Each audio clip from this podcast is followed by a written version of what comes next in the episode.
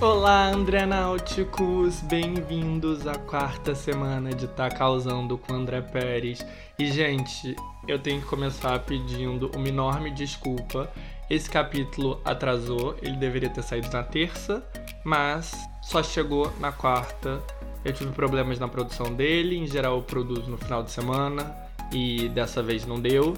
Então eu peço enormes desculpas. Eu sou do Rio de Janeiro, sou carioca, então me atrasar está no meu DNA. Mas eu sei que isso não serve de desculpa.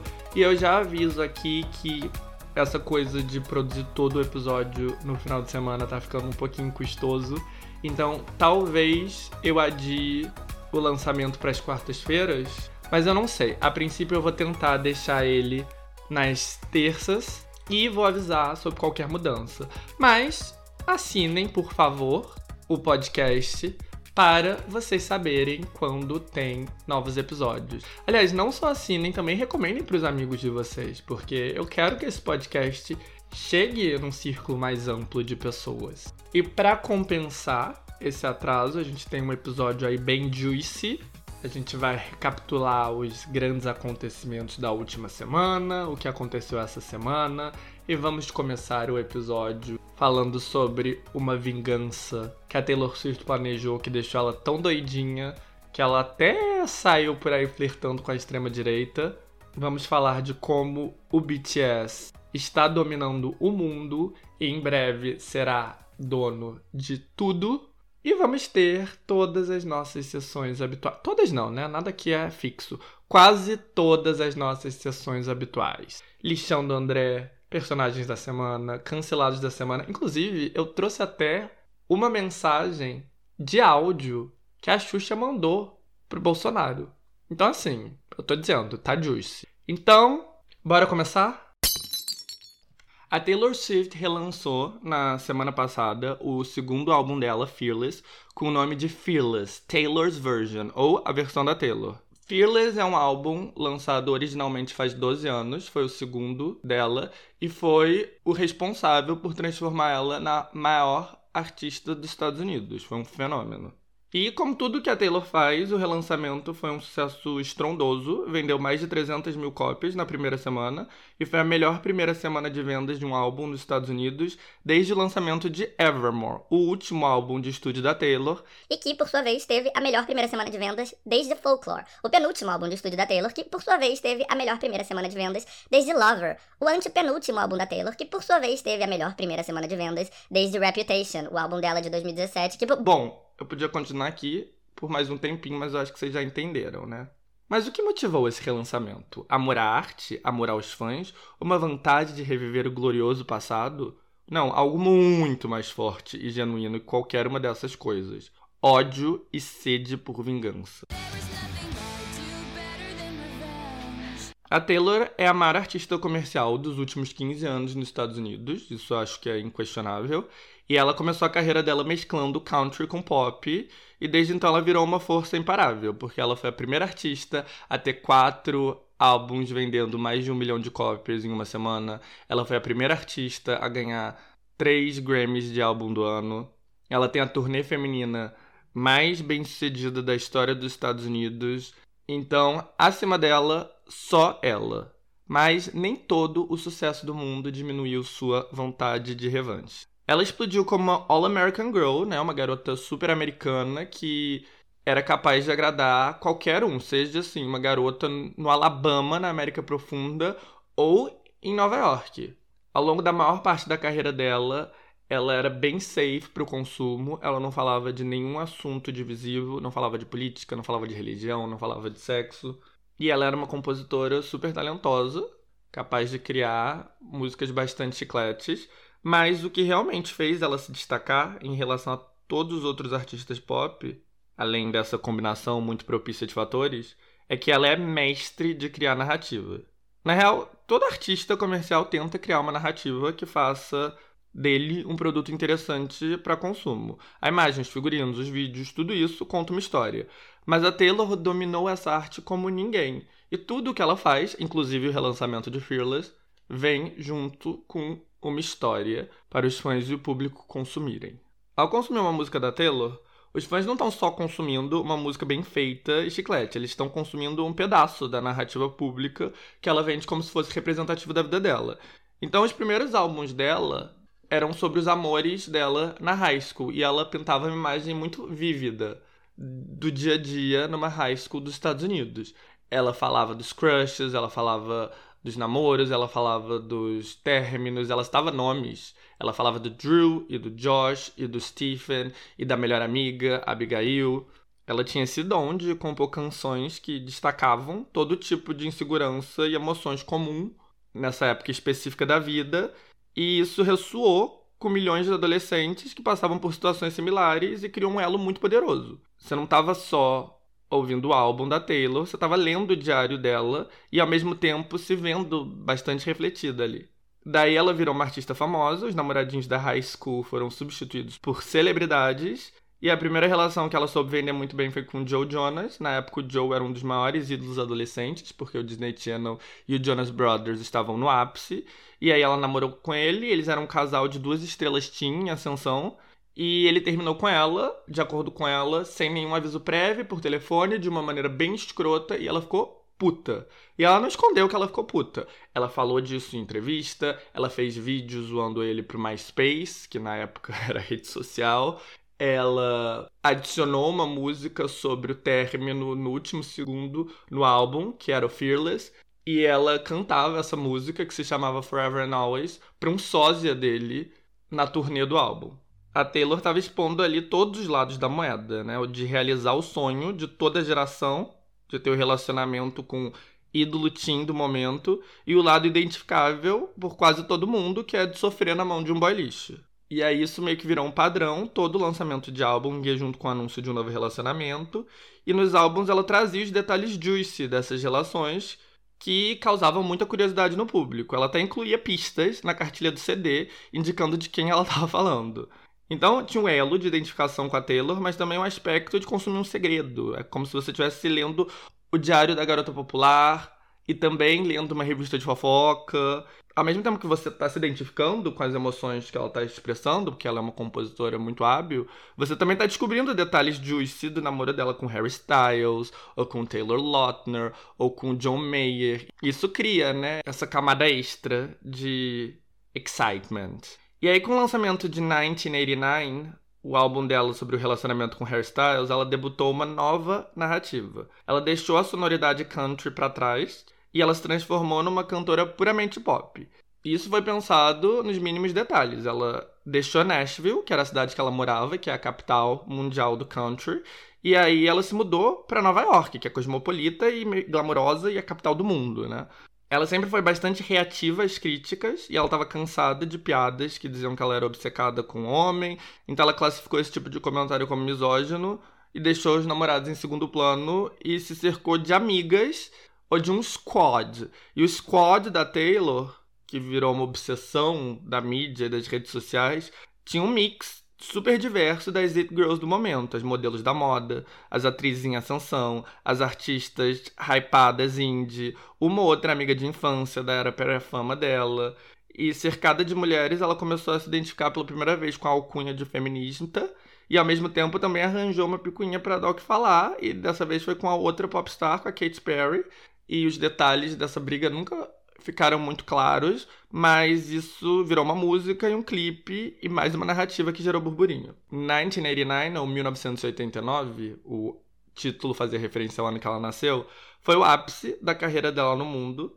Ela aumentou a fama dela em mercados não anglo-saxões, onde ela não era tão reconhecida quanto outras artistas pop. Mas depois de alcançar o ápice do ápice, ela se perdeu e pela primeira vez ela perdeu também o controle da narrativa. O primeiro strike foi o término do namoro com o Calvin Harris, que era o DJ escocês superstar que ela estava namorando na época. Logo depois do término, a imprensa começou a noticiar que ele tinha ciúme do sucesso dela e que ele tinha escondido que ela compôs um dos hits recentes dele, This Is What You Came For. E aí ele fez algo que ninguém nunca tinha feito até então, respondeu diretamente. Ele foi no Twitter e disse que nada disso era verdade, que ela escreveu com um pseudônimo por decisão dela e que ele não ia deixar ela e a equipe dela difamarem ele como fizeram com outros e com a Katy Perry. A ameaça parece que deu certo, porque a Taylor nunca mais tocou no nome do Calvin, não fez música detalhada sobre ele, e em troca ele também nunca mais tocou no nome dela e deletou o tweet. Mas assim, primeira vez que a coisa começou a sair do controle. Daí ela assumiu um romance com o ator britânico Tom Hiddleston, e o romance tinha um ar tão claro de ser pra publicidade, com umas fotos tão ridículas Tipo, ele com uma camisa ai coração TS no mar na frente da casa de praia dela. Tipo, umas coisas muito vergonha alheia que viram motivo de piada.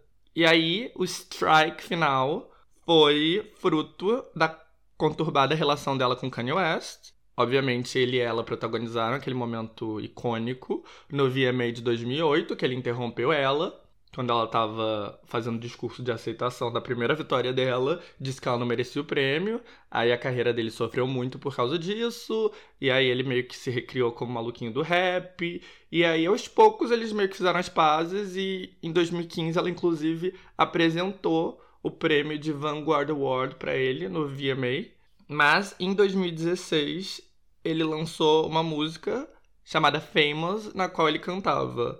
I feel like me and Taylor could still have sex. I made that bitch famous. Eu sinto que eu e Taylor ainda podemos transar. Eu fiz essa vadia famosa. A Taylor, obviamente, odiou a música, denunciou ela como sexista, ficou ofendida com a insinuação que ela devia qualquer coisa a ele. E ela fez a situação o pilar do discurso de aceitação do seu segundo Grammy de álbum do ano, por 1989, ela primeiro falou que ela foi a primeira mulher a ganhar dois Grammys por álbum do ano.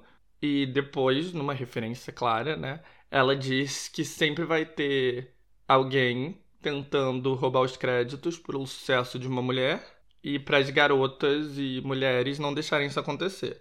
Então, mais uma vez, ela conseguiu construir uma narrativa em torno de uma situação pública de grande interesse. Mas enquanto essa controvérsia torava, o Kanye estava apoplético. Ele afirmou que ele era a vítima, na verdade, que ele tinha sido manipulado por ela, porque ele tinha pedido permissão para ela para cantar essa letra. Ela deu e agora ela estava protestando e que ela estava sendo desonesta. E, bom, ela negou. E aí ficou esse disse, não disse, mas ninguém tinha nenhum motivo para acreditar no Kanye. Até que Kim Kardashian, a esposa dele, foi pro Snapchat e publicou o vídeo da fatídica ligação, onde realmente ele lê letra para ela e ela diz que não tem nenhum problema, que ela não vai ficar chateada. Então a narrativa dela caiu por terra e foi a primeira vez que ela foi exposta como fraudulenta.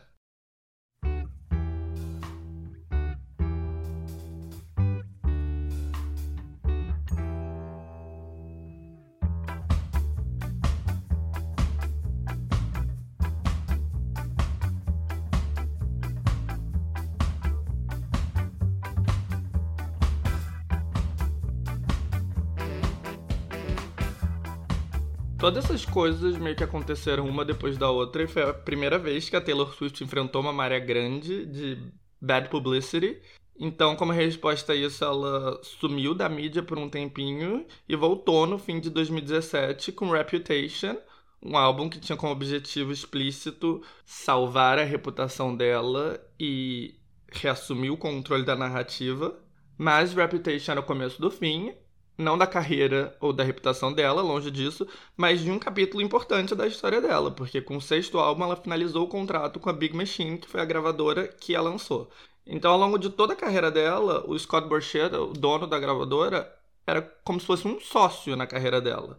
E ambos tinham uma relação simbiótica, porque a Big Machine confiou nela quando ela era só uma adolescente ambiciosa, investiu pesado nela, e quando ela estourou, os dois colheram os louros do sucesso a Big Machine virou uma das grandes forças em Nashville. E ela sempre se deu bem com Scott. O pai dela, inclusive, era acionista minoritário na gravadora. E graças ao sucesso dela, Big Machine conseguiu atrair grandes artistas lendários, tipo a Reba McIntyre, que é uma artista country super famosa.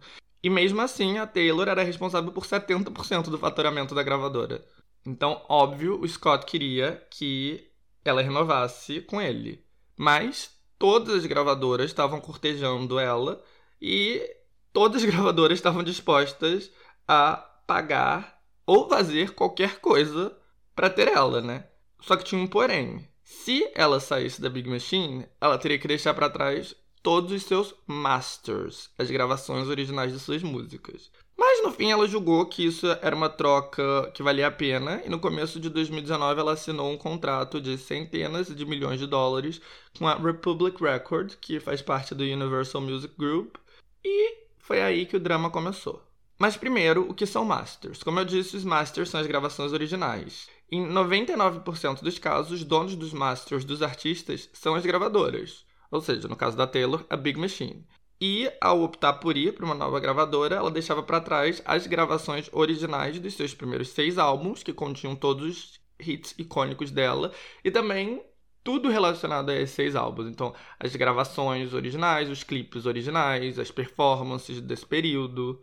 Agora, isso não quer dizer que ela não tinha nenhum controle sobre as músicas, porque ela era compositora delas, então ela tinha poder sobre esses lançamentos, mas a palavra final do que poderia ser feito dependia de Scott Borchetta e da Big Machine. E aí, em junho de 2019, foi anunciado que a gravadora, junto com todo o catálogo dela, foi vendida por 330 milhões de dólares para Scooter Brown. E parecia uma transição comercial normal. Scooter Brown é um dos grandes empresários da indústria, está sempre envolvido em todo tipo de negócios. Mas, na verdade, era o começo de uma guerra a guerra que iria culminar no relançamento de Fearless. O Scooter Brown ele virou um nome conhecido porque ele foi o empresário que lançou o Justin Bieber. E o Bieber segue fiel a ele até hoje em dia, e desde então ele expandiu a lista de clientes. Ele é responsável pela Ariana Grande, pelo J Balvin, pela Demi Lovato e pelo Kanye West. Tá bom que o empresário do Kanye, sendo o dono dos masters da Taylor, tinha potencial para drama, mas a princípio não foi o que aconteceu, porque o Scooter nem é tão associado ao Kanye. Ele é mais associado ao Bieber e à Ariana. O drama só veio quando a Taylor se pronunciou através do seu Tumblr. E a Taylor, sendo boa na narrativa, tava com sangue nos olhos. Calma aí, deixa eu ver aqui o que ela escreveu. Primeiro que o, o post abre com uma imagem de um print do Instagram do Justin Bieber e a foto é ele fazendo um FaceTime com Scooter e com Kanye. E a legenda era Taylor Swift, what's up? E o timing foi logo depois que ela foi exposta como mentirosa pela Kim Kardashian. E aí ela circula a cara do Scooter na foto, coloca uma seta e escreve: Esse é o Scooter Brown fazendo bullying comigo na rede social enquanto eu estava no momento mais baixo da minha vida. Ele vai ser dono de toda a minha música agora. Um texto para causar máximo impacto. Aí embaixo tinha um texto escrito e ela afirmava que ela implorou por anos para ser a dona do trabalho dela e que ao invés disso só deram ela a oportunidade de ganhar de volta um álbum por vez sempre que ela entregasse um novo lançamento, ou seja, obrigando ela a renovar com a Big Machine em um contrato de longa duração. Ela diz que ela recusou porque ela sabia que se ela assinasse o contrato, o Scott venderia a gravadora, vendendo no processo ela e o futuro dela. Então ela teve que fazer a dolorosa escolha de deixar o passado para trás, abandonando músicas que ela escreveu sentada no chão do quarto e vídeos que ela sonhou e pagou com o próprio dinheiro. E agora calma que eu vou ler diretamente o texto. Fun fact sobre a notícia.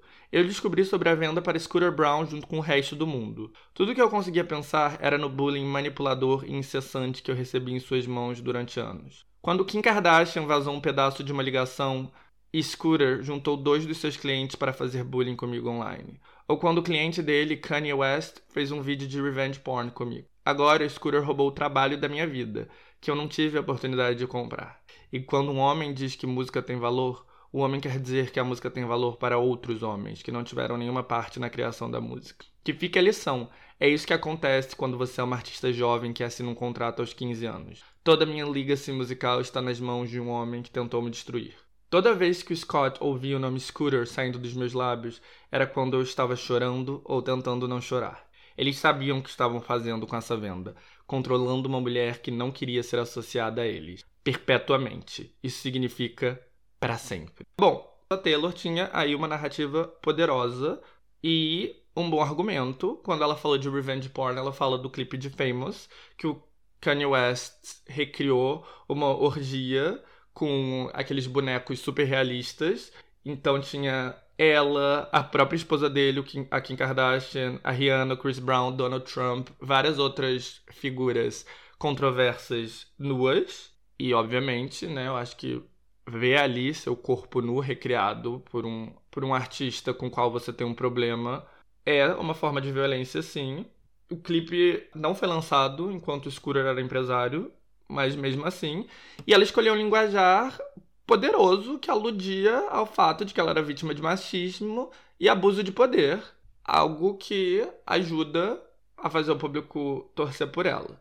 Aí o Scott Borchera respondeu rapidamente.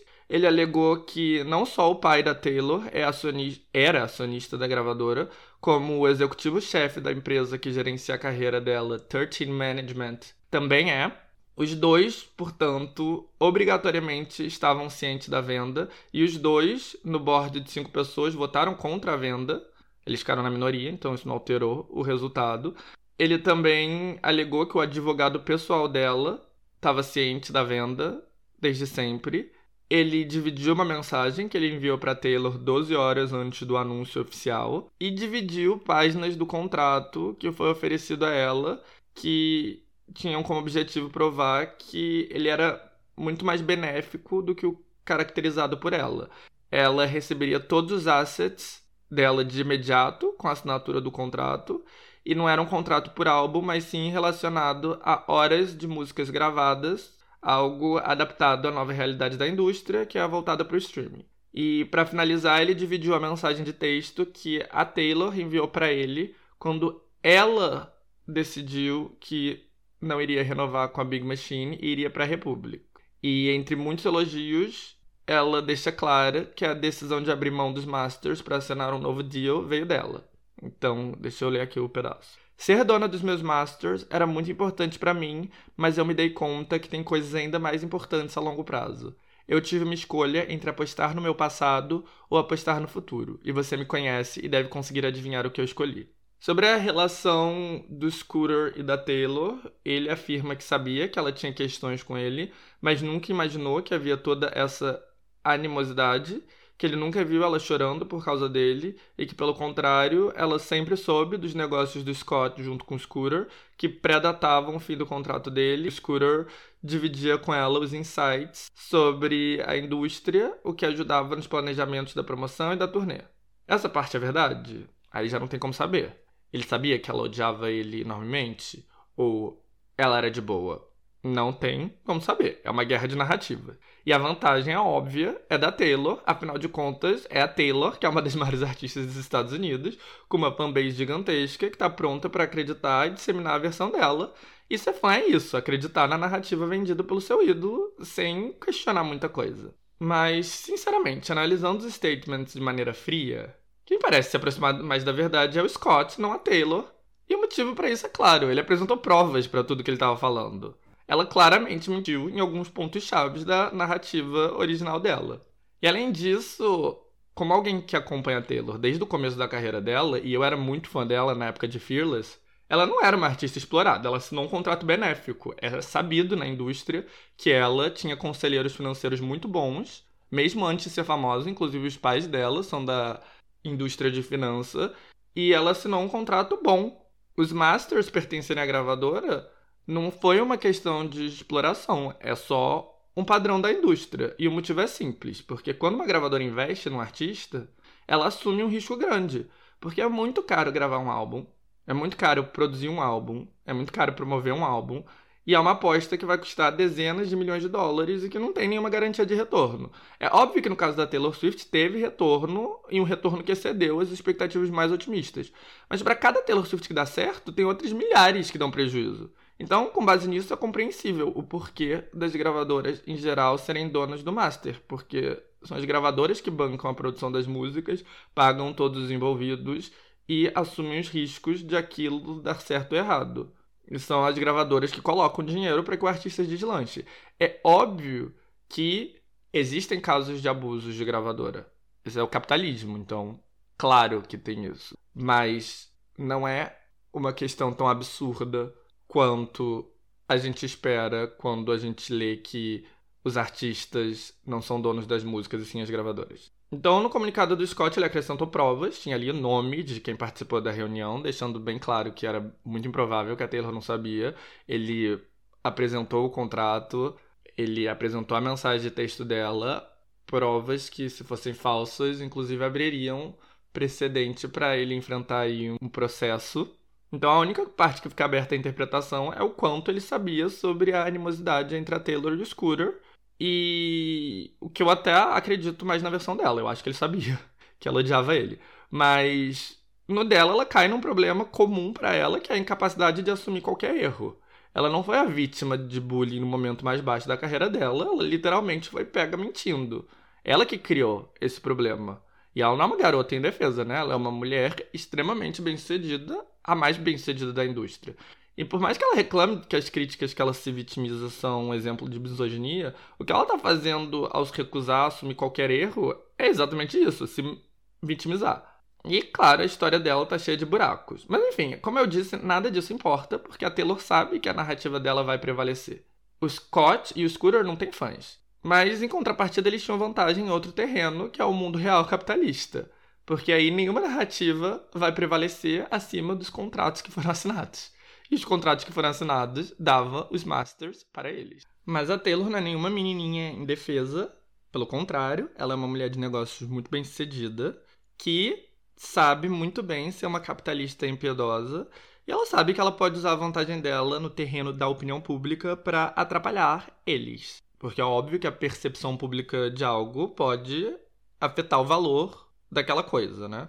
Então, a partir do momento que a Taylor cria uma percepção de que o catálogo dela foi roubado em um ato de machismo e de abuso de poder, isso, em tese, afeta o valor do catálogo. Mas mais do que isso, ela perdeu os masters, mas as músicas seguem sendo dela. Então ela pode regravar tudo e, como compositora, ela pode obstruir o uso das gravações originais e forçar qualquer um forçar não, mas incentivar qualquer um que queira usar as músicas a optar pela versão dela. E foi isso que ela afirmou que ela ia fazer, imediatamente fazendo seu catálogo valer menos. Mas regravar tudo é uma questão mais complicada do que parece. Primeiro, porque existe uma crença que você não pode recriar arte. Você pode regravar uma música ou pintar um quadro de novo, mas ele nunca vai ter a mágica da versão original. E você pode fazer tudo para essa arte ficar idêntica, mas ela não vai ficar. É impossível recriar tudo igualzinho. Portanto, algo recriado nunca vai ter o valor do original. Isso sem falar que regravar tudo é muito caro, muito complicado e muito custoso. É uma missão quase impossível. Com quase sendo a palavra-chave. E assim a gente volta para a nova narrativa da Taylor, a de artista que foi privada do que é dela por direito, suas músicas e depois da controvérsia em junho, teve todo um back and forth. A Taylor anunciou que iria regravar tudo. E aí, ok, as coisas se aquietaram. Até que, em novembro, a Taylor postou um tweet dizendo I don't know what else to do.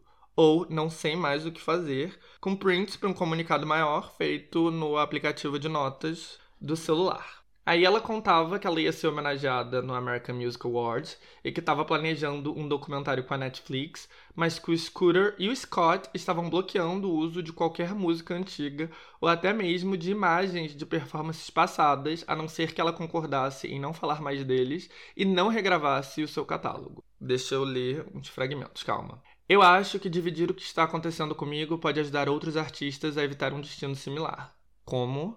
Ela não disse. Daí ela segue para a narrativa familiar de que ela é vítima da opressão de dois homens. A mensagem é clara: ou seja uma garota boazinha ou calha a boca.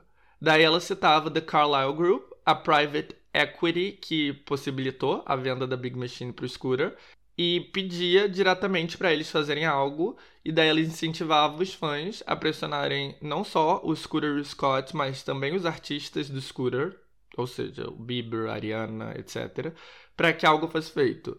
E a conclusão foi pensada para inflamar os fãs o máximo possível. Por enquanto, minha apresentação no American Music Awards, meu documentário da Netflix e qualquer outro projeto que eu tenha planejado pelo próximo ano são um ponto de interrogação. Aí os Swifts entraram em pânico, o tweet alcançou 862 mil likes e 340 mil retweets. A Stand With Taylor virou um trending topic. E as amigas famosas dela, tipo a Gigi Hadid e a Halsey, a apoiaram. E aí a Big Machine lançou um comunicado dizendo que não é verdade o que ela estava alegando, que eles não bloquearam ela de cantar nada e que o problema era que ela devia dinheiro para eles e a equipe dela estava se recusando a ir nas sessões de mediação para resolver o conflito. Aí a assessora de imprensa da Taylor disse que muito pelo contrário, eles que estavam devendo 7 milhões de dólares para ela. O que de fato aconteceu não ficou claro, mas com todo o hype, a Taylor abriu o American Music Awards na semana seguinte usando uma blusa com o nome dos álbuns antigos dela e depois de um medley dos antigos sucessos, ela apresentou a música The Man, na qual ela especula o que aconteceria se ela fosse um homem bem-sucedido e não uma mulher sujeita ao sexismo da indústria. E não tem como questionar o fato da Taylor ter sofrido com o sexismo na indústria e na sociedade de maneira geral, porque ela, como toda mulher, está sujeita a isso. E ela tem todo o direito de falar disso, cantar sobre isso, fazer uso disso na arte dela. Agora, o que eu particularmente acho danoso é quando você usa causas sociais para mascarar outras coisas. Isso tem talvez certos paralelos sobre o que eu falei da entrevista da Oprah com a Meghan Markle na semana passada. A entrevista foi vendida. Eu falei na semana passada, no caso, tá? A entrevista não foi na semana passada. Mas a entrevista ela foi vendida como se tivesse uma relevância social importante quando era, na verdade, uma bilionária entrevistando uma integrante da família real sobre uma picuinha de família. É óbvio que essa picuinha tem relações com questões relevantes para a sociedade. Aborda assuntos sociais importantes, como o racismo que a Meghan sofreu. Mas, apesar disso, aquilo ali não é um drama que tem impacto real nessas questões. Não é a Meghan Markle sofrendo racismo por parte de uma instituição que, por definição, é racista e colonialista e só existe até hoje porque racismo e colonialismo são aceitos que vai mudar qualquer coisa no debate sobre racismo na sociedade. E isso é ainda mais verdade na briga da Taylor com o Scott e o Scooter, que não tem nada a ver com feminismo como ela tá tentando enquadrar. É uma questão de capitalistas ricos pra caralho, irritados um com o outro. O Scott provavelmente quer sim se vingar dela, por ela ter optado por não renovar com ele, e como um bom capitalista, ele juntou o útil ao agradável e aceitou uma proposta lucrativa do Scooter. E como diz o ditado, it's not personal, it's just business. Porque se o Scooter foi quem fez a melhor proposta, é isso aí. Já a Taylor, ela abriu mão dos Masters porque ela queria um contrato mais lucrativo e benéfico a longo prazo. Aí depois, arrependida, ela tentou voltar atrás e usou as armas que ela tinha ao alcance dela para tentar reverter isso e conseguir tanto o contrato mais lucrativo e benéfico quanto os Masters. Mas isso não é a história de uma artista que foi explorada ou vítima de machismo e de abuso de poder, e sim de uma artista gigantesca que não está acostumada a não conseguir o que ela quer. Aí, em abril de 2020, um novo capítulo na saga, um álbum de performances ao vivo, foi lançado pelo Big Machine Record para as plataformas de streaming, e a Taylor postou nos stories do Instagram que ela não deu permissão para esse lançamento. Para mim, parece que Scooter Brown e seus patrocinadores, que incluem a 23 Family, Alex Soros e a família Soros, e The Carlyle Group devem ter se dado conta que pagar 330 milhões de dólares pelo meu catálogo não foi benéfico para eles e que eles estão perdendo dinheiro. Na minha opinião, mais um sinal de ganância sem vergonha em tempos de coronavírus. E sério, foi nesse statement que eu me dei conta que a Taylor estava meio que perdendo a noção da própria narrativa, porque primeiro, 330 milhões de dólares não era o catálogo dela, e sim toda a gravadora. Tudo bem que grande parte do valor era o catálogo dela, mas isso é meio desrespeitoso. Mas ok, Segundo, que o que os tempos de coronavírus têm a ver com isso? Mas o mais bizarro para mim foi ela apontar a família Soros e o The Carlyle Group. Assim, os Swifties, que são a fanbase intensa da Taylor, vasculhou, antes desse statement, tudo que dizia respeito ao Carlyle Group, porque eles consideram o Carlyle Group como o culpado pelo Scooter ter 330 milhões de dólares para comprar a Big Machine, de fato. Foi o Carlyle Group que financiou a compra. E aí eles descobriram um fato inegável, que o Carlyle Group, como toda private equity, é um grupo bilionário ou trilionário, sei lá, repugnante que lucra muito dinheiro com coisas que vão desde a Supreme, a marca de streetwear, até abusos de direitos humanos. Então, assim, o Carlyle tem investimentos pesados no setor de defesa, que é o setor mais lucrativo dos Estados Unidos. Então, eles ganham dinheiro cada vez que os Estados Unidos jogam uma bomba num hospital do Oriente Médio Toda vez que os Estados Unidos ajuda, sei lá, a Arábia Saudita a começar uma guerra que mata milhões de crianças no Iêmen, a Carlyle Group ganha dinheiro. Qualquer guerra em geral dá dinheiro para ele. Então, novamente, ela sabia o que ela estava fazendo ao citar o Carlyle. Ela estava inflamando a narrativa que estava sendo propagada pela fanbase dela. Mas o problema não é a Carlyle. Aliás, o problema é a Carlyle Group. Mas o que permite a Carlyle Group a ser o problema é o capitalismo. E nesse assunto, a Taylor não é inocente. E eu não tô falando isso porque a Taylor é uma artista multimilionária e bem-sucedida. Eu não vou cair aqui na falácia de você é bem-sucedido e tem dinheiro. Como ousa criticar o capitalismo? Porque não é isso. Mas ela, apesar do sucesso astronômico e nenhuma necessidade de se associar ao que ela não quer, ela servia ali ao mesmo tempo que ela estava criticando o Carlyle Group como garota propaganda para Amazon e para um banco chamado Capital One. E é tanto a Amazon quanto a Capital One lucram das mesmas coisas que o Carlyle Group: guerras, abusos de direitos humanos, péssimas condições trabalhistas, todo tipo de desregulamento de mercado que beneficia bilionários e ferra a maior parte da população. Ou seja, mais um exemplo da Taylor querendo ganhar em todas as frentes. Porque, por um lado, o Carlyle Group é o vilão, pois é uma empresa capitalista escrota que está fazendo o que ela não quer. Mas empresas capitalistas escrotas que querem colocar ainda mais dinheiro na conta bancária já enorme dela, aí ela não tem problema, você tem que ter algum nível de coerência. E para piorar, o uso da família Soros é um claro aceno à extrema-direita que aponta a família judia como a raiz de todos os males da sociedade. E assim, como toda família bilionária, a família Soros é problemática e tem investimentos problemáticos. Mas a família Soros é uma das muitas famílias bilionárias. E o único motivo pelo qual eles são uma família notória não é por causa desses investimentos problemáticos, e sim porque o George Soros investe aí um pouco em causas vagamente relacionadas à esquerda, e isso gerou conspirações fascistas e antissemitas que alegam que o Soros é um esquerdista louco culpado da degeneração do mundo e da sociedade em geral. Então, ao citar o Soros, dado o que ele representa, não só na internet, mas no discurso político em geral, ela sabia o que ela estava fazendo e era uma coisa meio feia. Mas bom, no que isso afetou a Taylor? Em nada. Ela fez o que ela tinha prometido, em tese ela completou sim sua vingança. Ela relançou Fearless, e agora todas as músicas do álbum, incluindo Love Story e You Belong With Me, dois dos hits mais icônicos dela, têm uma Taylor's Version, cujo master pertence a ela.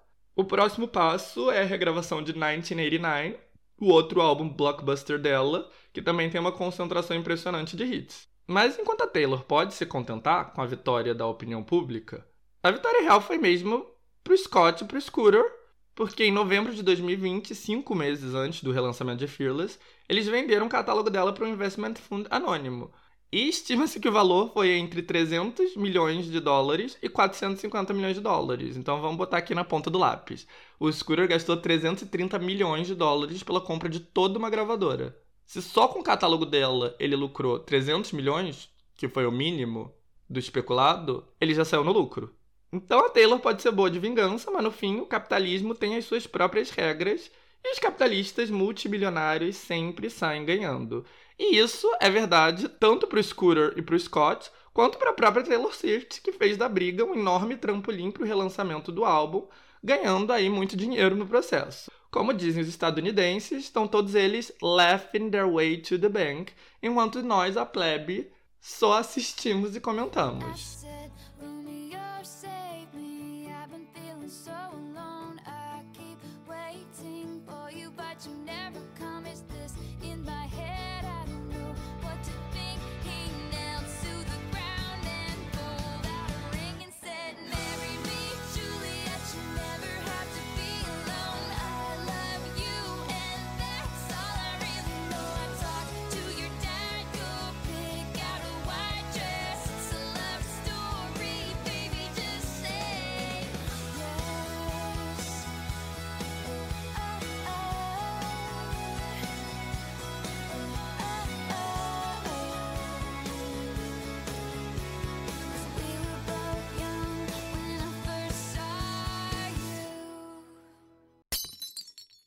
Scooter Brown e capitalismo selvagem são os assuntos perfeitos para nós chegarmos no nosso segundo segmento, porque semana passada foi anunciado que a Ithaca Holding, a holding do Scooter Brown, que inclui a empresa de agenciamento artístico dele e a Big Machine Records, foi vendida por mais de um bilhão de dólares para a coreana Hybe Entertainment, a empresa que virou um enorme conglomerado de entretenimento graças ao fenômeno do K-pop, a boy band BTS. Então, sim, BTS, Ariana Grande, Justin Bieber, Demi Lovato, J Balvin, Kanye West e todos os artistas country da Big Machine Records estarão todos sobre o mesmo guarda-chuva coreano. Tem muita coisa para assimilar aí, mas eu vou tentar ser breve. Primeiro, eu quero dar minha opinião sobre Scooter Brown.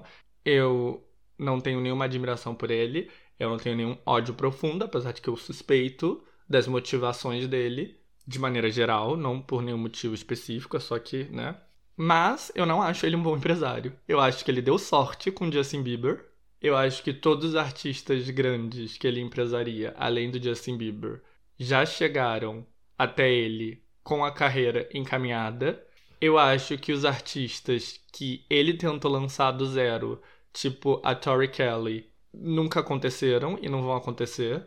Eu acho que os artistas que ele trouxe de outro país para fazer com que eles acontecessem no mercado global, tipo The Wanted, que era uma boy band britânica, e a Ciel, que era uma artista coreana, não chegaram a lugar nenhum.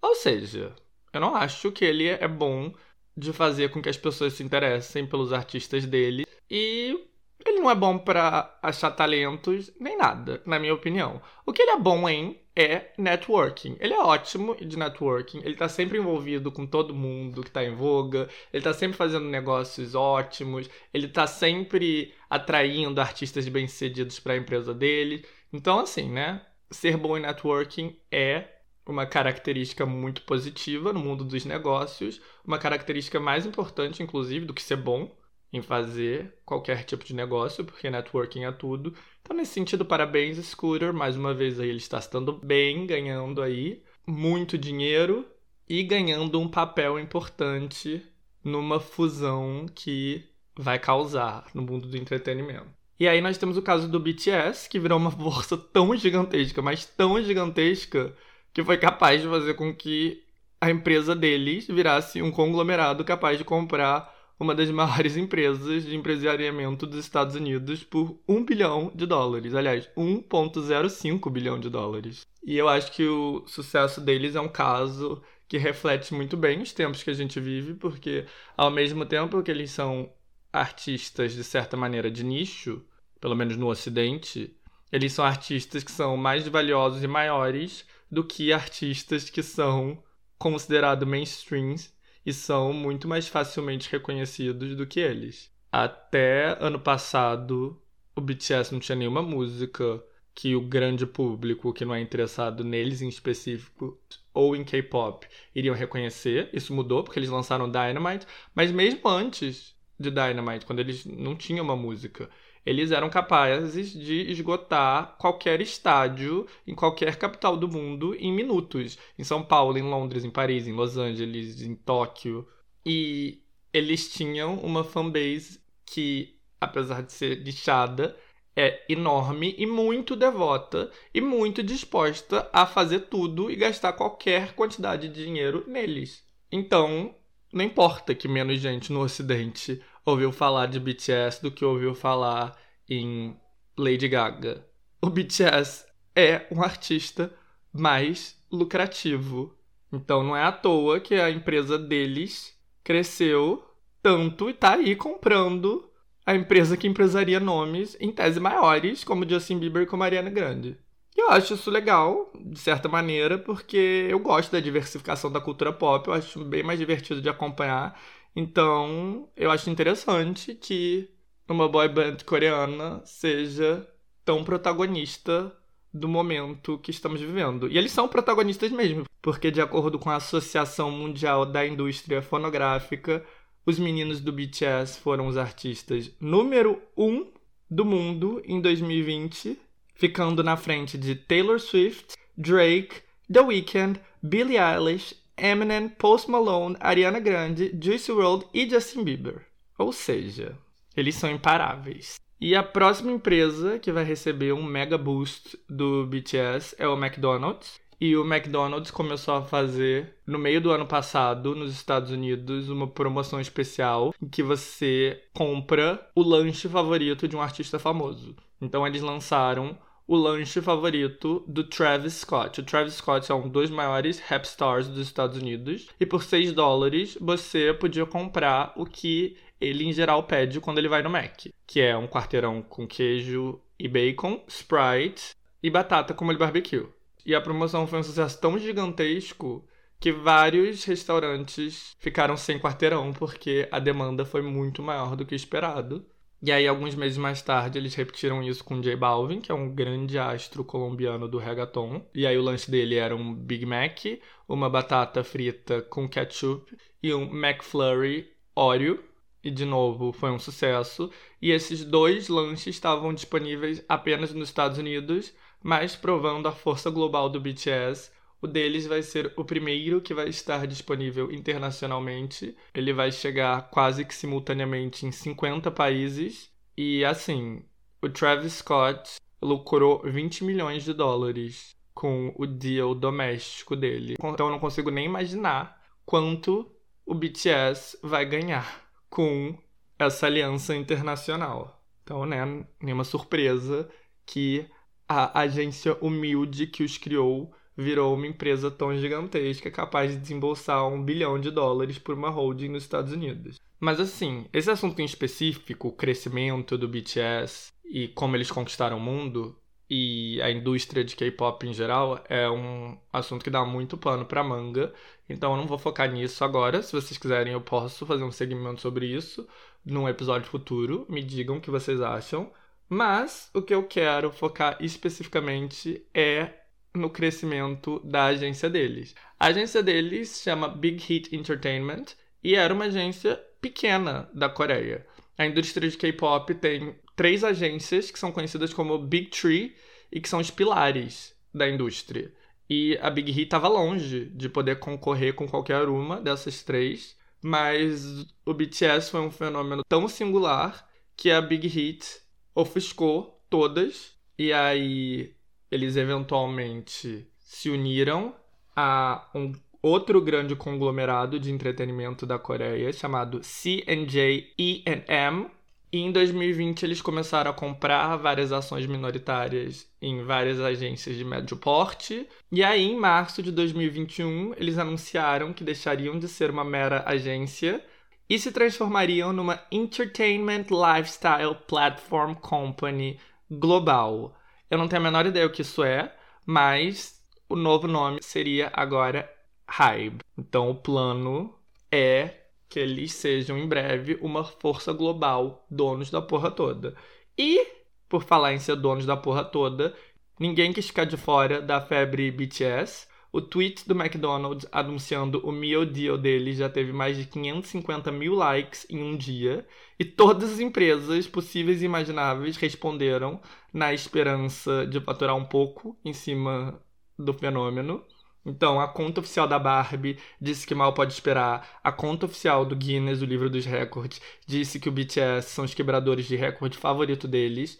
A conta do Uno, sim, o jogo de cartas, disse que ama muito tudo isso, a Samsung diz que quer sete lanches para viagem. A Sunmade, aquela que faz aquelas passas que são vendidas naquela caixinha vermelha com a camponesa, disse que estava empolgadíssima. A Mattel dos brinquedos respondeu com emojis de coração. E, enfim, isso seguiu ao longo de todo o resto do dia. Então, já já a Hybe compra tudo e vira dona da Samsung, da Barbie, da Uno, do Guinness e de tudo mais que vocês possam imaginar.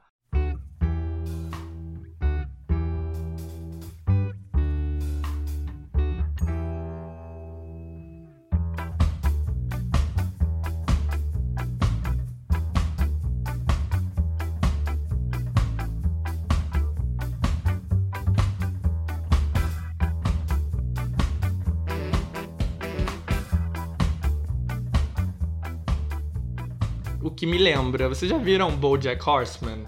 É um desenho da Netflix, que é uma das minhas séries favoritas, é brilhante.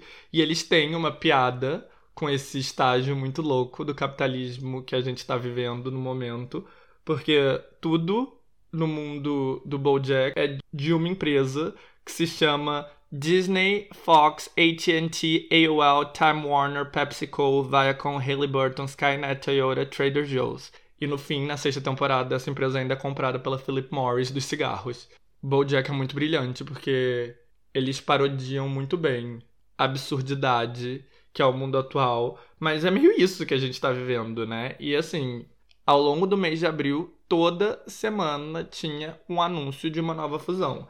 Então, para começar o mês, foi uma empresa brasileira que anunciou que ia se fundir com outra. Aliás, que ia deixar uma empresa para se fundir com outra. Então, a Som Livre, que é uma empresa da Globo, anunciou que iria ser vendida para a Sony Music por 240 milhões de euros. E para vocês terem uma ideia, a Sony Music tem 13 subsidiárias, que no total tem mais de 100 selos, e a Som Livre virará um dos cinco selos da Sony Music Brasil. E a Som Livre nasceu no final da década de 60, lançou Os Novos Baianos, a Rita Lee, o Djavan, mas ficou forte mesmo lançando trilha sonora das novelas. E na última década eles conseguiram se posicionar de maneira forte, com o diferencial de que estar na Som Livre era ter assegurado espaço na maior emissora do Brasil, a Globo. Então foi assim que eles atraíram todos os principais nomes da música, principalmente da música sertaneja. Então, Marília Mendonça, que é a maior artista do Brasil, Wesley Safadão, Henrique Juliano, Jorge Mateus, Zé Neto e Cristiano, Gustavo Lima, Luan Santana, Todos esses pertencem ou pertenciam à Som Livre.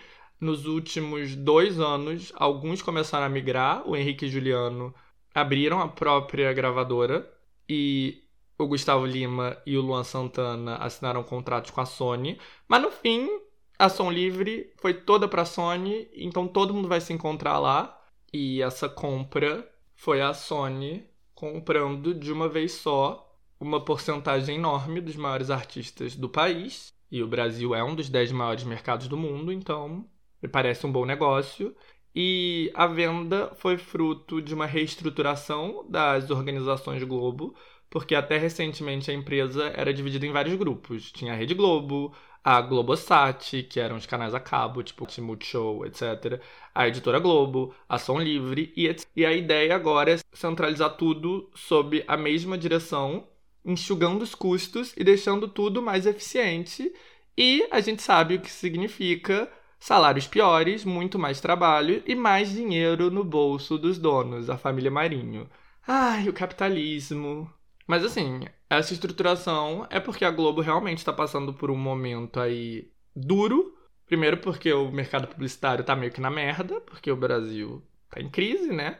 Mas também porque a gente está num momento de mudança, onde a TV está ficando um pouco obsoleta e o futuro são as plataformas de streaming. Então, nesse momento onde o mercado publicitário já está afetado, a Rede Globo está faturando menos, ao mesmo tempo que ela tem que investir centenas de milhões, talvez bilhões, no Globoplay, que é o braço de streaming, para a Globoplay poder fazer frente a toda a concorrência.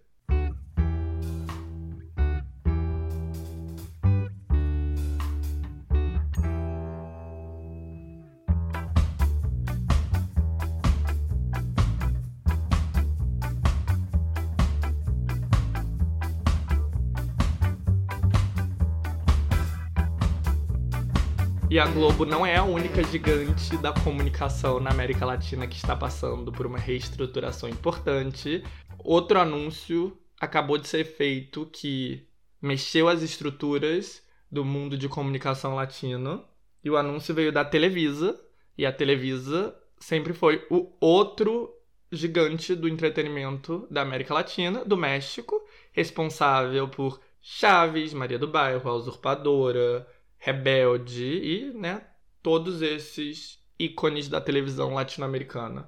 E assim, a televisão tava fodida, bem mais fodida que a Globo, porque a Globo sempre teve uma coisa que ela prezava muito, que era o padrão Globo de qualidade. E para eles era muito importante ter uma programação que refletia muito os tempos atuais do Brasil e os gostos da população local e lançasse tendências e se mantivesse atual. Enquanto a Televisa sempre prezou por fazer coisas mais universais, mais atemporais e mais popularescas. Então imaginem um SBT da vida. É isso que a Televisa era. Ela tinha umas produções meio cagadas e um pouco datadas. E por um tempo isso não a afetou, porque ela tinha um monopólio da indústria no México. Mas quando a Netflix chegou por lá, foi um baque muito grande para eles. A Netflix cresceu muito no México e a Netflix investiu muito em produção local no México.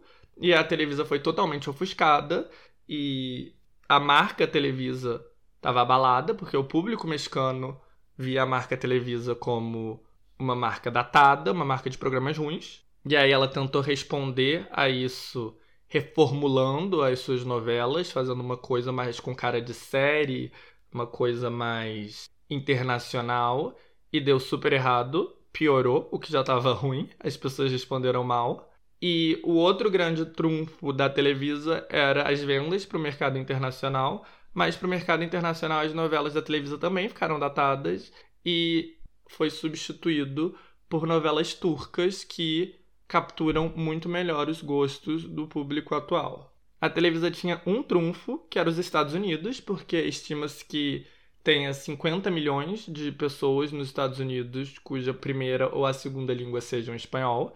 Então, os Estados Unidos está empatado com a Colômbia como o país com a segunda maior população que fala espanhol no mundo, atrás só do México e na frente da Argentina e da Espanha.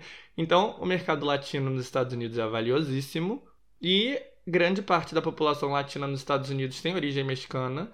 Então, tem um canal de TV aberta nos Estados Unidos chamado Univision, que tradicionalmente tem audiência bastante alta, lucra muito dinheiro com publicidade e depende da Televisa para fornecer grande parte da sua programação. O grande trunfo da Univision são as novelas mexicanas, então a Televisa sempre teve essa poderosa fonte de renda, mas a Univision e a Televisa começaram a se estranhar, porque um começou a achar que estava levando vantagem do outro, a Televisa começou a pensar: porra, o canal inteiro depende dos nossos programas, então é basicamente um canal da Televisa sem ser, a gente não consegue lucrar diretamente com ele, e a Univision começou a pensar: mas vocês só têm o mercado dos Estados Unidos graças a gente, nós que estamos te dando o alcance.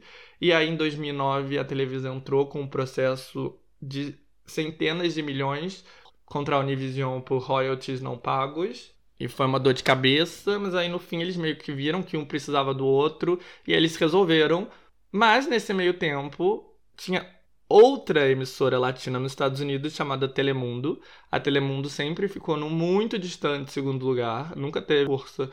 Mas eles se deram conta que talvez houvesse um segmento para produções originais. A Telemundo só exibia, assim como a Univision, novelas retransmitidas que vinham do México, da Colômbia, do Brasil. E eles pensaram, tá, mas e se a gente começar a produzir programas pensados especificamente para o público latino dos Estados Unidos, que refletisse especificamente a cultura dos 50 milhões de latinos que são dos Estados Unidos. E foi o que eles fizeram, eles investiram em narconovelas, que são novelas sobre traficantes e tal, que foram um grande sucesso e atraíram um público masculino que em geral não via novelas. E eles também investiram em novelas mais tradicionais, comédias românticas e melodramas e tal, mas com uma produção mais dos Estados Unidos e com um linguajar que era similar ao falado pelo público que assistia esses canais, ou seja, Spanglish, né, uma mistura de espanhol e inglês. E aí deu certo, a distância entre a Telemundo e a Univision começou a diminuir. Então, a Televisa estava em crise no México, a Univision estava sendo ameaçada nos Estados Unidos, e aí, eventualmente, uma olhou para a outra e elas disseram: Bom, vamos nos ajudar. E aí, semana passada, eles anunciaram que iriam se fundir e virar uma só empresa estadunidense-mexicana, com um nome muito criativo de Televisa Tracinho Univision. A Univision desembolsou 4,8 bilhões de dólares na compra dos assets da Televisa. E em troca, a Televisa virou a principal acionista da Univision. Vários conglomerados gigantescos, tipo Google, estão envolvidos nessa operação e a Televisa, que já era o maior grupo de mídia de língua espanhola do mundo, solidificou ainda mais essa posição e ganhou esse boost de investimento. E o plano é reestruturar a imagem da empresa no México, fortalecer a empresa nos Estados Unidos e o grande objetivo, o foco principal desse conglomerado bilionário vai ser o quê? Tentem adivinhar, tentem adivinhar. Óbvio, o mercado de streaming. Sempre, sempre ele. Gente, não é à toa que eu sou obcecado por esse assunto, porque streaming é o futuro do entretenimento. E bom, gente, a verdade é que é só questão do tempo até a gente estar tá no mundo onde vai tudo pertencer ao gigante conglomerado Fox, Disney, Time Warner, Hybe, Viacom, Mattel, Samsung, McDonald's, Sony Music, Globo, Televisa, Univision que no fim vai ser comprado pela Netflix.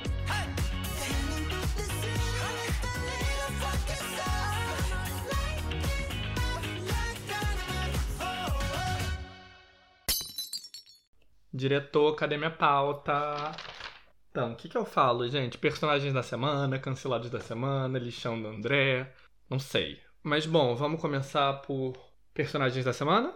Vamos nos personagens da semana. Então, é engraçado porque primeira vez que eu fiz esse segmento, grandes pop stars e estrelas da música tinham novos lançamentos e na segunda semana figuras históricas importantes tinham falecido. Então, o nível dos personagens da semana sempre foi relativamente alto, mas essa semana a gente vai ter que recorrer a estrelas de reality show, não do BBB, não porque eu não gosto, eu gosto, mas porque o assunto BBB você já tem todas as outras partes, eu não tenho nada para acrescentar essa semana. Mas quem bombou essa semana no mundo de entretenimento dos Estados Unidos foi o ex-galã de reality show Colton Underwood. E quem é Colton Underwood? Colton Underwood. Calma aí, primeiro que eu tenho que falar que eu amo esse nome Colton, porque você fala o nome Colton e o que você imagina? Bom, eu imagino você imagina alguém lá dos cafundós dos Estados Unidos, branco, louro, bem jock, né? Tipo, do time de futebol americano, mas que secretamente está no armário e que é de uma família super religiosa, republicano, é batista, neopentecostal. O nome Colton evoca essa imagem. E no caso, o Colton Underwood é literalmente isso. Ele é um ex-jogador de futebol americano que ficou famoso porque ele participou da 14ª temporada de The Bachelorette e depois ele estrelou a própria temporada de The Bachelor. Ele foi o 23º Bachelor. E The Bachelor é aquele programa dos Estados Unidos que existe, como vocês podem ver, há 23 temporadas, onde vai um homem ou uma mulher à procura de um namorado, e aí tem um monte de homem ou mulher disputando essa pessoa.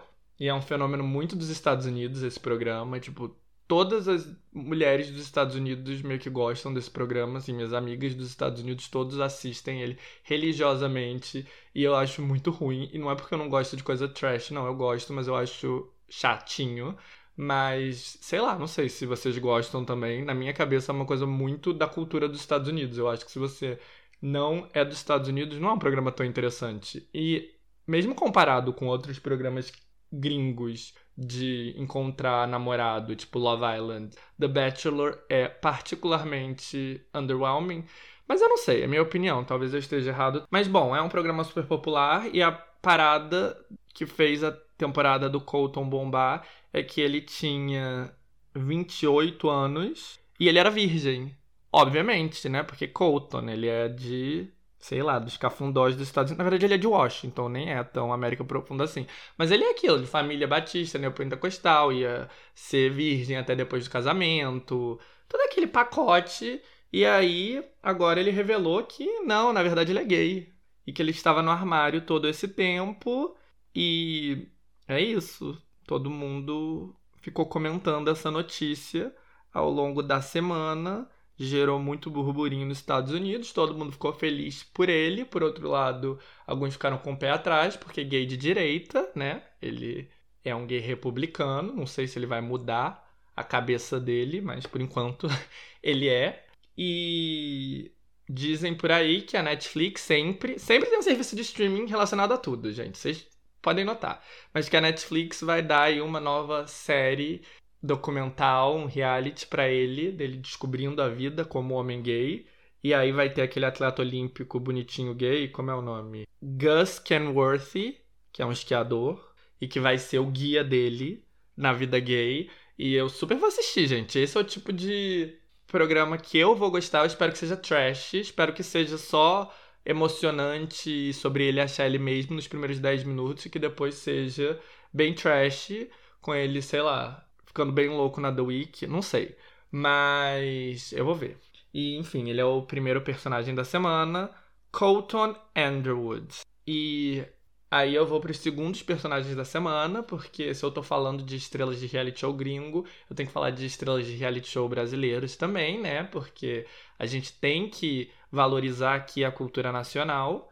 Então, quem deu o que falar parece que foi Lipe e A, que são ex-participantes de de férias com ex. E o Lipe depois participou de A Fazenda e depois ele foi namorado da Anitta. Então, eu acho que ele tem aí um high profile. Gente, eu tenho muita dificuldade de acompanhar essas pessoas do de férias com ex. Eu acho todos eles iguais, eu acho todos eles indistinguíveis. Eu não sei quem é quem. Eu até acho de férias com ex um programa divertido, mas tá sempre no ar, tem muita gente, então eu não sei. E esse é um drama que eu só fui atrás para poder informar para vocês, porque eu sei que os andranáuticos, pelo menos alguns, esperam de mim esse tipo de informação inútil. Então, aparentemente, Lip e A era um casal que todo mundo adorava, que foi formado no De Férias com Ex. E aí ele foi pra fazenda e ele amava muito ela, e aí ela foi visitar ele na fazenda, talvez, não sei.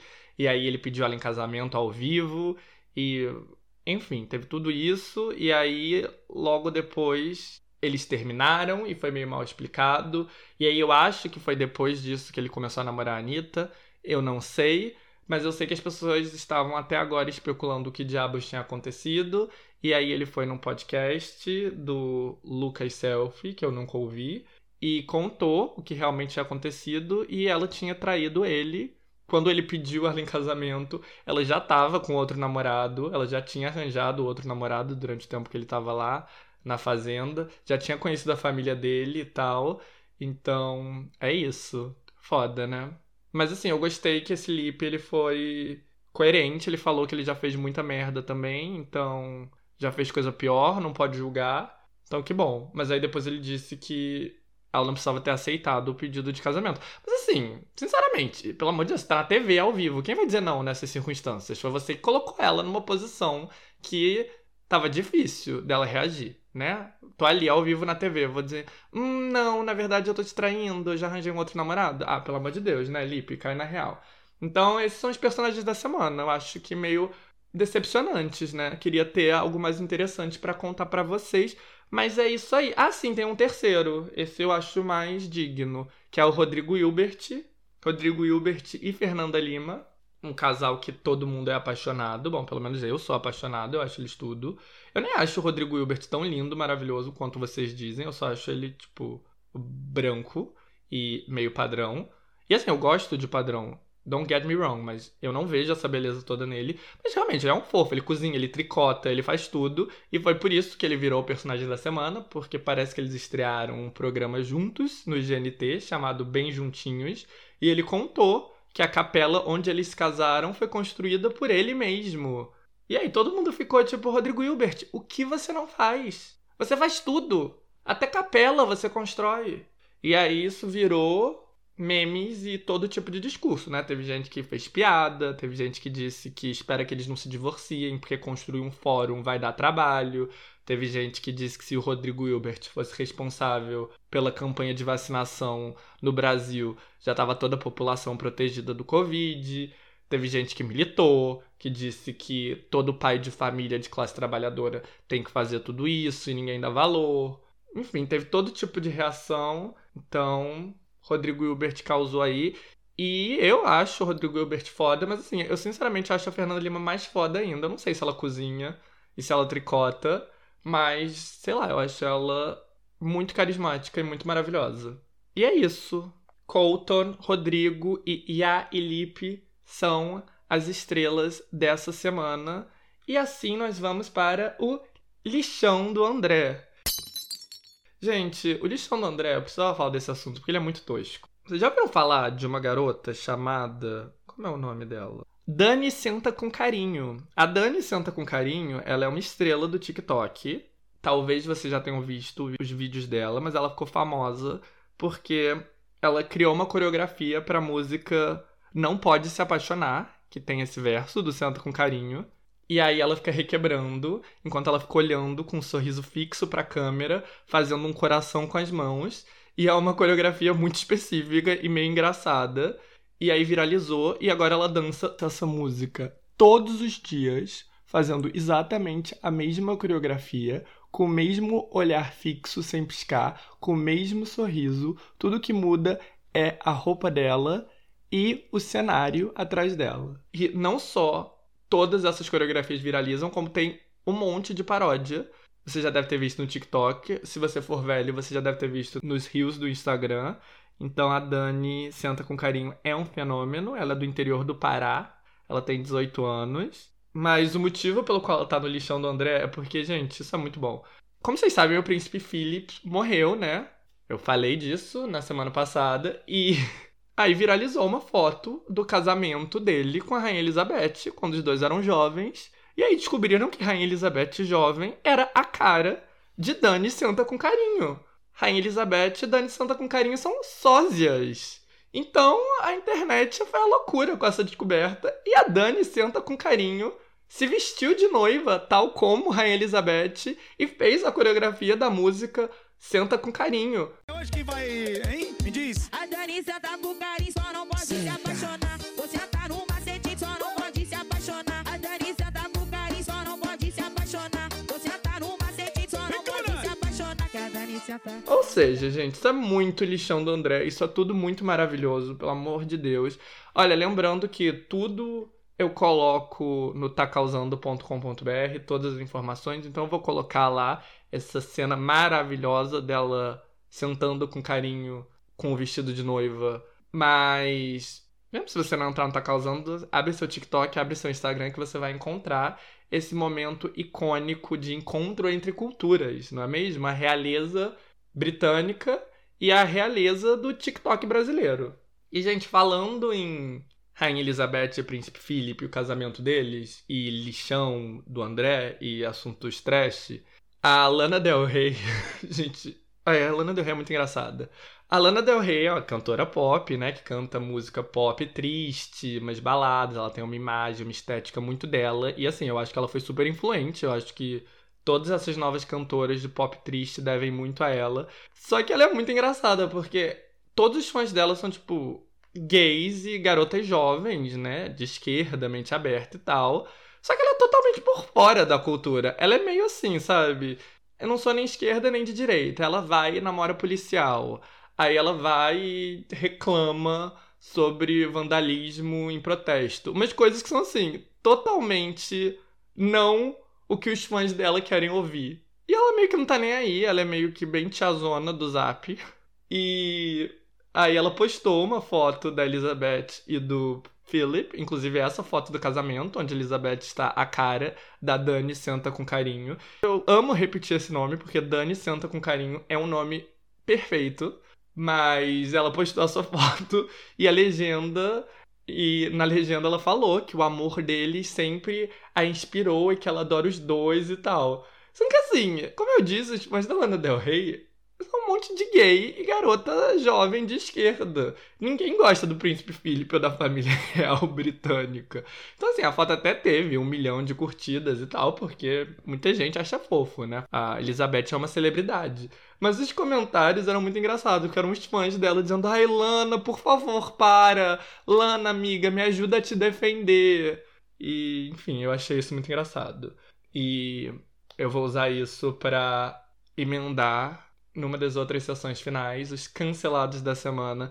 E, gente, é impressionante, porque assim, nem sempre eu consigo achar um personagem da semana relevante, mas sempre tem cancelados na semana. Assim, semana passada eu tava pensando, hum, ninguém foi cancelado essa semana, será que eu não vou fazer o segmento? Chegou no final da semana, já tinha umas três opções, é impressionante. A gente sempre pode contar com celebridade fazendo merda. Então, o primeiro cancelado da semana foi Túlio Gadelha, o político de Pernambuco, mais conhecido como o namorado novinho de Fátima. E eu quero começar dizendo que eu adoro Fátima Bernardes, eu acho ela uma fofa. E eu quero que ela seja feliz com Túlio Gadelha. Mas por que ele foi cancelado? Porque ele é muito chato e sem noção no Twitter. Ele é bem aquela esquerda cirandeira e ele fica comentando o BBB no Twitter. Ele é muito fã da Juliette, como todo o resto do Brasil. E tudo que acontece no BBB, ele faz algum paralelo com o Bolsonaro e com Bolsominions. E são paralelos muito forçação de barra e muito cirandeiros. Então as pessoas do Twitter estão todas cansadas dele. E aí tudo vira tipo: ah, meu Deus do céu. O ruim da eliminação dessa terça é que eu vou ter que ler o tweet do Túlio Gadelha sobre isso. Então ele virou aí motivo de vergonha alheia com os takes dele. Então qual é meu parecer sobre isso? Meu parecer é que realmente Túlio Gadelha é meio chatinho e sem noção. Mas também não vou nem aqui gastar energia, né? Porque olha o estado da política do Brasil. Bolsonaro, extrema-direita, é aquela. Como é o nome daquela que parece o Ronald McDonald? Carla Zambelli. Então, pelo amor de Deus, eu que não vou gastar energia ficando irritado com o Túlio Gadelha. Ele é inofensivo, coitado. Então, se ele estiver deixando a Fátima feliz, ele tem meu apoio.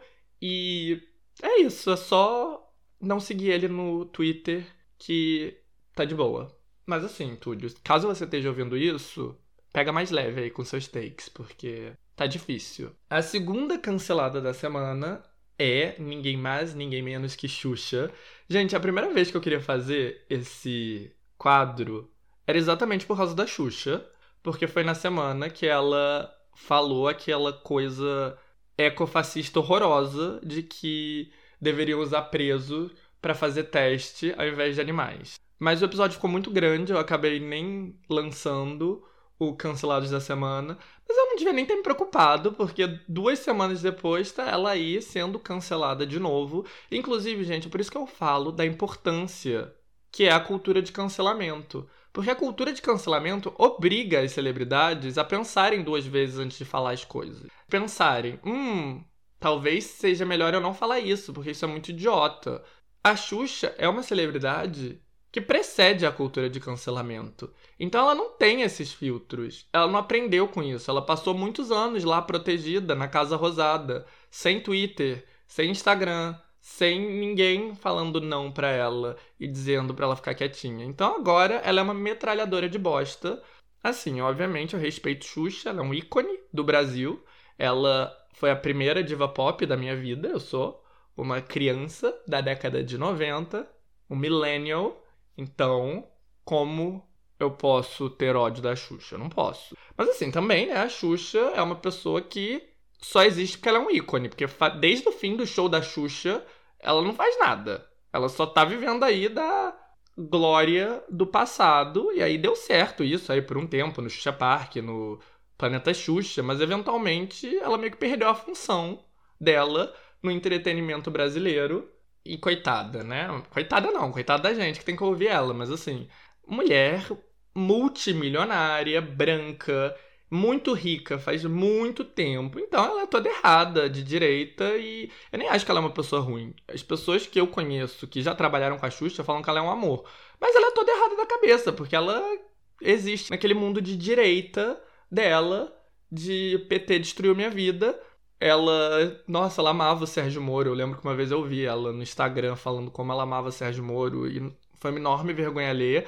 Mas nos últimos tempos ela até meio que conseguiu se redimir, porque ela tá sempre aí criticando o Bolsonaro, ela tá rindo dela mesma, ela é engraçada, né? Ela rende uns bons memes. Então ela tava de boa com o Xuxa até ela se revelar aí como ecofascista. E uma vez que você fala uma merda, a internet desenterra outras merdas, né?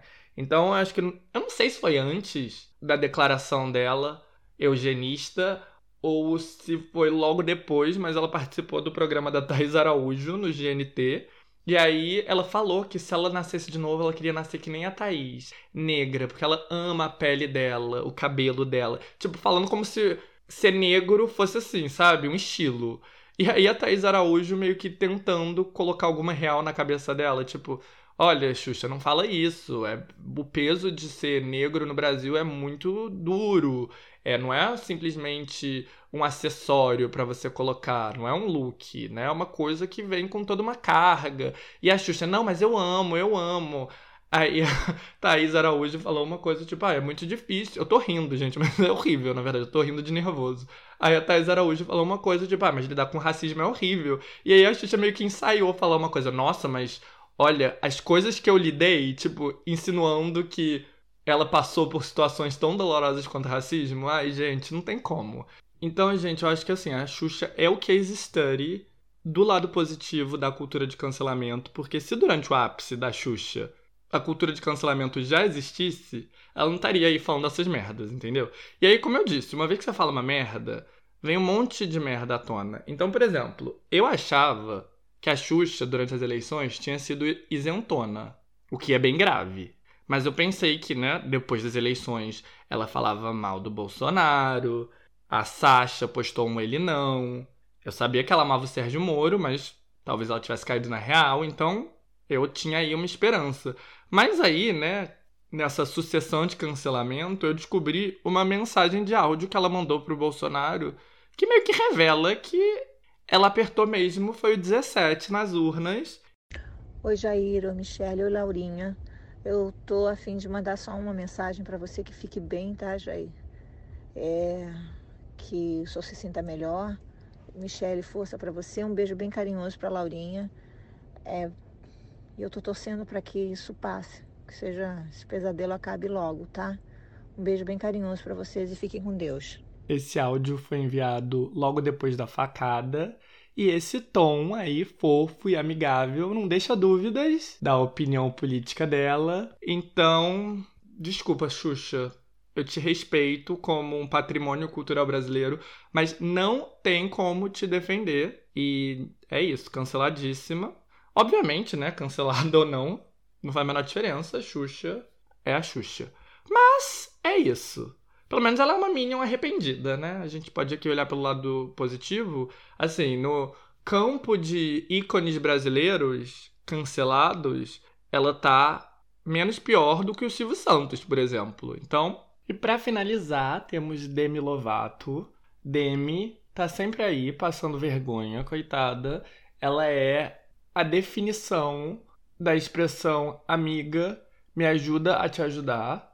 E bom, em resumo, ela foi tentar cancelar uma iogurteria e acabou sendo cancelada no processo. Ela foi lá comprar um frozen yogurt numa iogurteria aleatória em Los Angeles e aí ela passou por uma estante com cookies sem açúcar e produtos desse tipo e ela imediatamente foi nos stories do Instagram dela para dizer que a loja estava promovendo cultura de dieta e que isso era um grande gatilho para ela que tinha uma desordem alimentar, e que aquilo era horrível e que a loja devia estar envergonhada.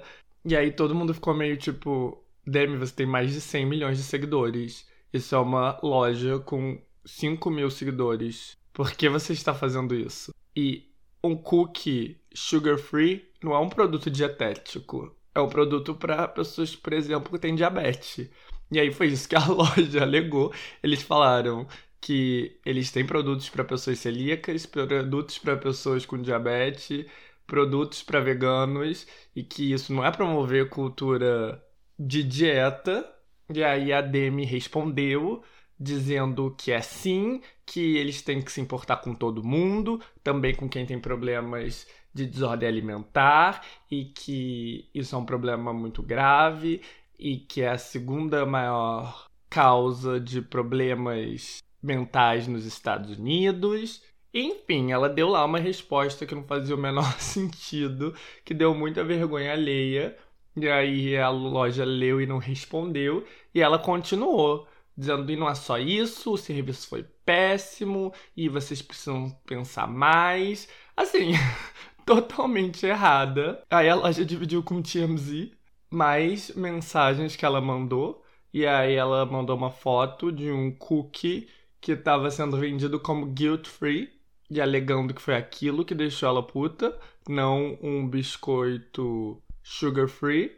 E aí a loja respondia e dizia que eles não vendiam aquele cookie há anos. Ela teve que ir bem longe no feed deles para achar essa imagem. E aí ela insiste que foi isso mesmo, eles falam que é impossível, e aí ela diz: o cliente tem sempre razão, não fala assim comigo. Gente, sério, muita vergonha ali, meu Deus do céu, Demi. E aí, enfim, todo mundo ficou do lado da iogurteria. A iogurteria ganhou muitos seguidores e a Demi passou muita vergonha. E para finalizar, ela fez uma live no Instagram onde ela ficou oito minutos se explicando. Eu não vi os oito minutos porque eu tenho mais o que fazer. Mas pelo que eu li, ela não se desculpou. Ela pediu desculpa para quem estava ofendido e justificou lá a ação dela, dizendo que ela teve uma eating disorder, porque né, o mundo gira em torno do próprio umbigo dela. E gente, meu Deus do céu. Sério, muita vergonha alheia. Eu não vou dizer que foi a pior coisa que os cancelados da semana fizeram, porque, né, racismo e ecofascismo são coisas muito mais sérias. Mas assim, dentre as gafes, essa foi a vencedora. Então, o cancelamento da Xuxa foi um cancelamento muito mais sério, mas o prêmio Vergonha não é creme para você ficar passando vai para nossa querida Demi. Por favor, amiga, respira fundo, para de passar vergonha.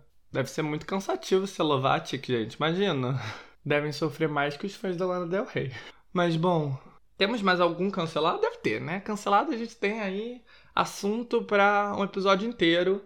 Mas vamos pro próximo segmento? Qual é o próximo segmento, gente? Cadê? Diretor? Diretor?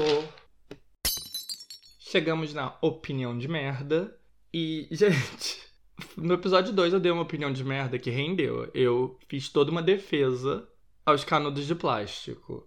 E assim, fiquei conhecido por isso. O que tudo bem, não me envergonho da minha opinião correta, mas toda semana esse assunto volta. E essa semana o assunto volta à tona porque o Nescau lançou um anúncio muito emocionante e lindo, anunciando que agora eles têm canudos de plástico. Não, perdão, canudos de papel. Naquele Nescau de caixinha, tipo todinho. E aí eu vou descrever o anúncio para vocês. Eu acho que vocês já devem ter visto, porque ele viralizou, mas para quem não viu, ele começa mostrando um garotinho e aí vai mostrando ele crescendo ao longo dos anos. E enquanto ele vai crescendo, com as fotos ali dele criança, adolescente, etc., mostra um canudo ali no fundo do mar, com as tartarugas em volta, imóvel, passando ali a mensagem que ele nunca entra em decomposição nem nada. E aí o garotinho vira um garoto, vira um homem crescido e eventualmente se assume como mulher trans. E aí, no final, ela mergulha e pega o canudo. Então, assim, é um anúncio que mexe com as pessoas, porque tem a questão da causa trans, tem a questão das tartarugas marinhas, tem a questão do meio ambiente, todos assim os key points feitos para mexer o coração, entendeu? Do jovem consciente do século 21. E realmente o anúncio é bonito, eu sou publicitário, então eu reconheço, parabéns para os publicitários que fizeram a campanha. Mas, gente, é um ótimo exemplo de tudo que eu tô falando. Porque olha que palhaçada. A gente chorando, vendo um anúncio da Nescau, que é da Nestlé, achando que eles estão ali militando para salvar o planeta, quando a Nestlé é uma das empresas que mais polui o planeta. O estrago que a Nestlé fez e vai continuar fazendo é muito maior que o estrago que o canudo de plástico fez. Então, essa é a coisa muito cínica, né? De fazer toda essa distração. olha, causa trans, olha meio ambiente, olha que bonito, pra gente ficar ali batendo palma. Sendo que, na verdade, nós somos belos de uns palhaços. Entendeu? Então, abole a Nestlé, abole o capitalismo e traz de volta o bendito canudo de plástico. E aí vai aparecer aí um direitinho para dizer: ai, o canudo foi invenção do capitalismo. Enfim, vai se fuder se você é uma dessas pessoas. Nada contra, ficar aí com a sua opinião de merda, mas esse momento é para as minhas opiniões de merda. E diferente das suas opiniões de merda, as minhas são opiniões que não são populares, mas são corretas. Então, No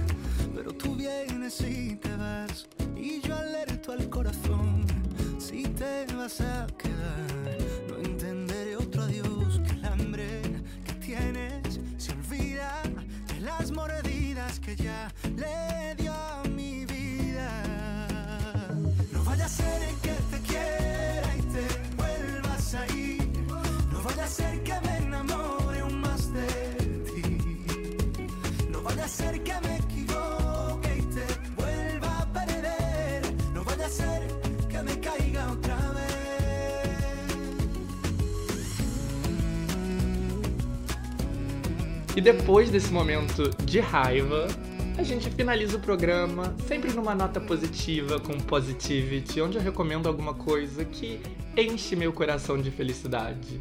Um filme que eu amei, uma série que eu amei, uma música que eu amei. E essa semana eu quero recomendar um artista que canta em espanhol, que é um dos meus cantores favoritos.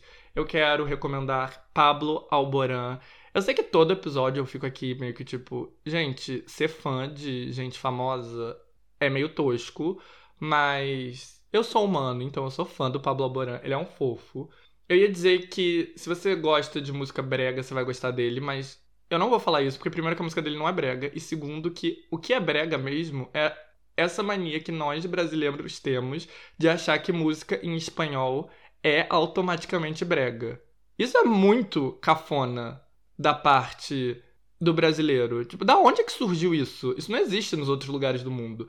E é muito engraçado, porque eu sou do Brasil, né? Eu vi ali alguns artistas de língua hispânica fazerem sucesso no Brasil, mas era um a cada 10 anos. A gente só escuta música gringa se for em inglês, enquanto todo o resto da América Latina escuta música espanhol. E não só a América Latina, aqui em Portugal toca muito música espanhol, muito mais que no Brasil.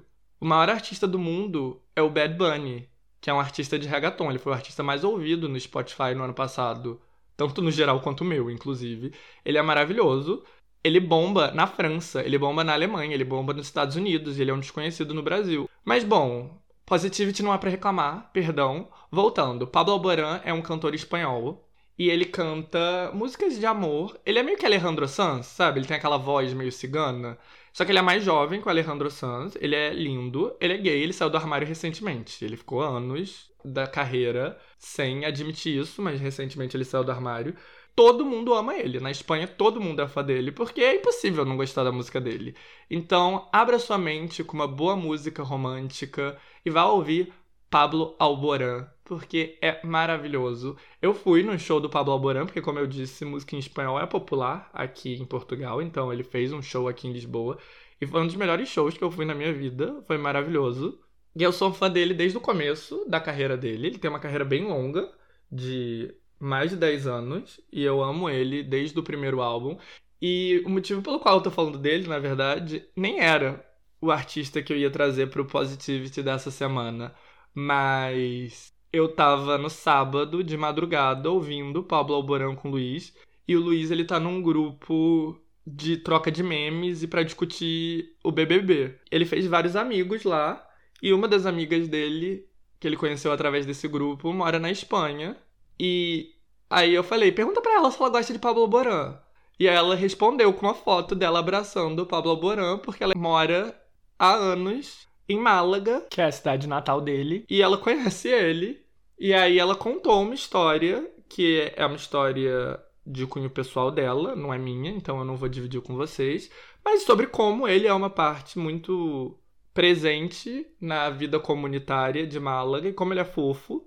E, enfim, eu gostei ainda mais dele. É isso, por isso que estou falando de Pablo Alborán essa semana. Vão lá prestigiar. E obrigado para Gisele, que dividiu a história comigo com o Luiz. Um beijo para ela e para a família dela.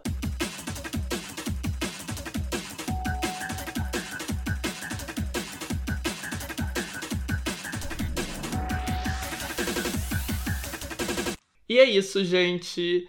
Esse é o fim do quarto episódio de Tá Causando. Muito obrigado para quem chegou até aqui. E de novo, tá tudo lá em tacausando.com.br. Caso você queira ir atrás de alguma informação específica, ou sei lá, você pode me perguntar também, caso você me conheça, tenha meu WhatsApp. Ou se você não me conhece e não tem meu WhatsApp, sei lá, descobre. Eu tô aqui para qualquer coisa.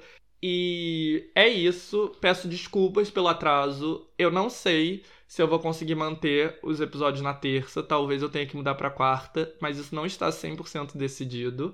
Porém, assina o podcast. Vai lá no Spotify ou no Apple Music, ou seja lá qual for a plataforma que você usa, que toda vez que tiver um novo episódio, você será avisado.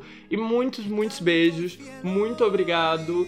E fiquem aí com a voz maravilhosa do meu cantor amado, Pablito Alborán. La vida gira, gira cual remolino. Y aunque hay paradas antes de mi destino, mi rumbo es claro y el viento es firme. Y no me olvido de mis raíces. Solo hay que vivir. nadie puede.